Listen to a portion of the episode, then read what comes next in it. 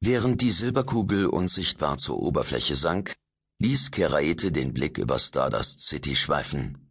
Oder über das, was einmal Stardust City werden sollte. Die Stadt war noch in der Entstehung begriffen. Die Siedler hatten kaum Gelegenheit gehabt, ihre neue Heimat flüchtig zu erkunden. Sie hatten nur ein paar Blicke auf sie werfen und feststellen können, dass es sich auf einigen Planeten des Sonnensystems sehr angenehm leben ließ. Auf anderen weniger. Die Ansiedlung war zurzeit noch nicht die Umsetzung jener atemberaubenden Vision, die die Superintelligenz den Siedlern verheißen hatte – konnte es auch gar nicht sein, sondern ein Meer provisorischer Unterkünfte, das sich von Horizont zu Horizont spannte. Aber die ersten Skelettfinger gewaltiger Bauten stießen schon in den Himmel empor und ließen die kommende Pracht erahnen, an der sich zukünftige Generationen von Siedlern einmal würden erfreuen können. Die Silberkugel landete auf einem abseits gelegenen Platz, der zu dieser Tageszeit verlassen dalag. Keraite sicherte das Fluggerät aus dem Technikarsenal einer Superintelligenz und trat hinaus. Sein Ziel war ihm genau bekannt, oder besser gesagt, seine Ziele. Je näher er dem ersten kam, desto beliebter wurden die Gassen zwischen den Containern, die die Siedler zu Behelfsunterkünften umgebaut hatten. Stardust City würde nicht organisch wachsen. Die zukünftige Stadt war bis ins kleinste Detail geplant worden. Ihre Bewohner würden praktisch für die Ewigkeit bauen. Oder zumindest für die Zukunft. Sie würden kein Stückwerk betreiben, sondern von Anfang an ihre Vision umsetzen, auch wenn auf diese Weise die Bauphase wesentlich länger dauern würde. Am Ende ihrer Anstrengungen würde eine fertige Stadt stehen. Eine prachtvolle Stadt, die Verkörperung einer Vision. Ein Mann kam Lotho Keraete entgegen, ein junger Terraner von vielleicht 20 Jahren. Ein Abenteurer, der, vielleicht etwas blauäugig, eine neue Herausforderung gesucht hatte. Oder ein Entkräfteter, der das Dauerfeuer der terminalen Kolonne auf den Terranova-Schirm um das Sol-System nicht mehr ertragen hatte. Der Terraner stutzte kurz, blinzelte und setzte seinen Weg dann fort, genau auf den Boten von S zu. Keraete trat zur Seite, und der junge Mann passierte ihn keinen halben Meter entfernt. Er hatte Lotho Keraete nicht bemerkt. Ausgezeichnet. So wie es sein sollte.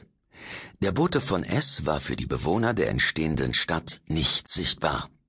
Das Schleierfeld, das er von S erhalten hatte, funktionierte einwandfrei. Nicht, dass Keraete den geringsten Zweifel daran gehabt hätte. Die Superintelligenz wusste, was sie tat. Noch. Keraete erreichte sein erstes Ziel, den Wohncontainer eines Mannes, von dem kaum jemand wusste, dass er im Auftrag des Terranischen Ligadienstes ins Stardust-System übergesiedelt war, des Geheimdiensts der Liga Freier Terraner.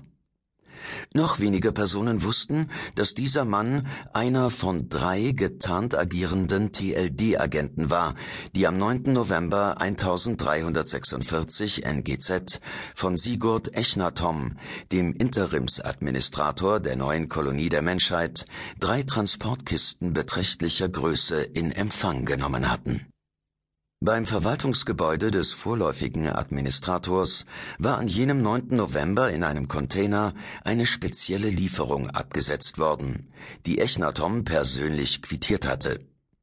Der Administrator hatte sämtliche Mitarbeiter angewiesen, die Lagerhalle zu verlassen und mit einem Code, der ausschließlich ihm bekannt war, den Verschluss des Containers geöffnet.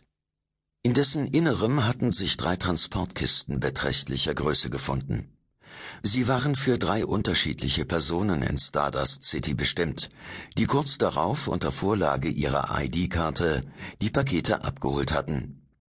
Lediglich dem vorläufigen Administrator war bekannt gewesen, dass es sich um Agenten des TLD handelte. Sigurd Echnatom hatte den Abtransport der Kisten persönlich überwacht.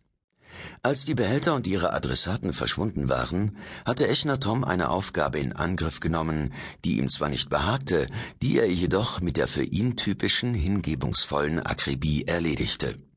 Der Interimsadministrator hatte sämtliche Aufzeichnungen und Aktennotizen über und zu diesem Vorgang zusammengetragen und vernichtet. Die Kisten und die Adressaten, beides hatte es niemals gegeben. Vor einer Superintelligenz wie S ließen sich solche Aktivitäten natürlich nicht geheim halten, zumal sie ja die Teletransweiche zur Verfügung gestellt hatte, über die der Transport des Containers von der Erde nach Avida erfolgt war.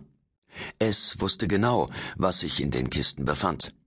Außerdem kannte die Superintelligenz ihre Terraner. Reginald Bull und Homer G. Adams, die während Perirodans Abwesenheit auf Terra die Verantwortung trugen, waren nicht geneigt, über 800 Millionen Menschen aufs Geratewohl ins Stardust-System entschwinden zu lassen. Daher hatten sie Robotiker beauftragt, ein altes Konzept auszugraben, das einen kleinen Robotkörper und eine Vielzahl verschiedener Ganzkörpermasken beinhaltete. Das Vorbild des seinerzeitigen Vario 500 wurde aufgewertet zum Vario 1000 und in den Paketen hatten sich sämtliche notwendigen Bestandteile für drei Vario 1000 Roboter, einschließlich einiger Kokon-Masken befunden. Diese drei Varios sollten im Stardust-System im Sinne der LFT wirken. Der Bote von S wusste ebenfalls, dass die drei Vario 1000 von der USO stammten und womöglich leistungsfähiger als ihr Vorbild Anson Agiris waren. An sich hatten die Terraner ursprünglich erwogen, die drei Spezialroboter als Mordaer oder Gansh Karen in die terminale Kolonne einzuschleusen. Doch das hatte aus verschiedenen Gründen nicht funktioniert. Es war von Anfang an vorgesehen, dass Interimsadministrator Echner Tom bei der Aktivierung der Roboter nicht zugegen sein sollte, genau wie er niemals erfahren würde, welche Kokon-Masken die drei Vario 1000 benutzten. Es hingegen war die Identität der drei TLD-Agenten bekannt. Und für den Boten der Superintelligenz war es kein Problem, sie ausfindig zu machen.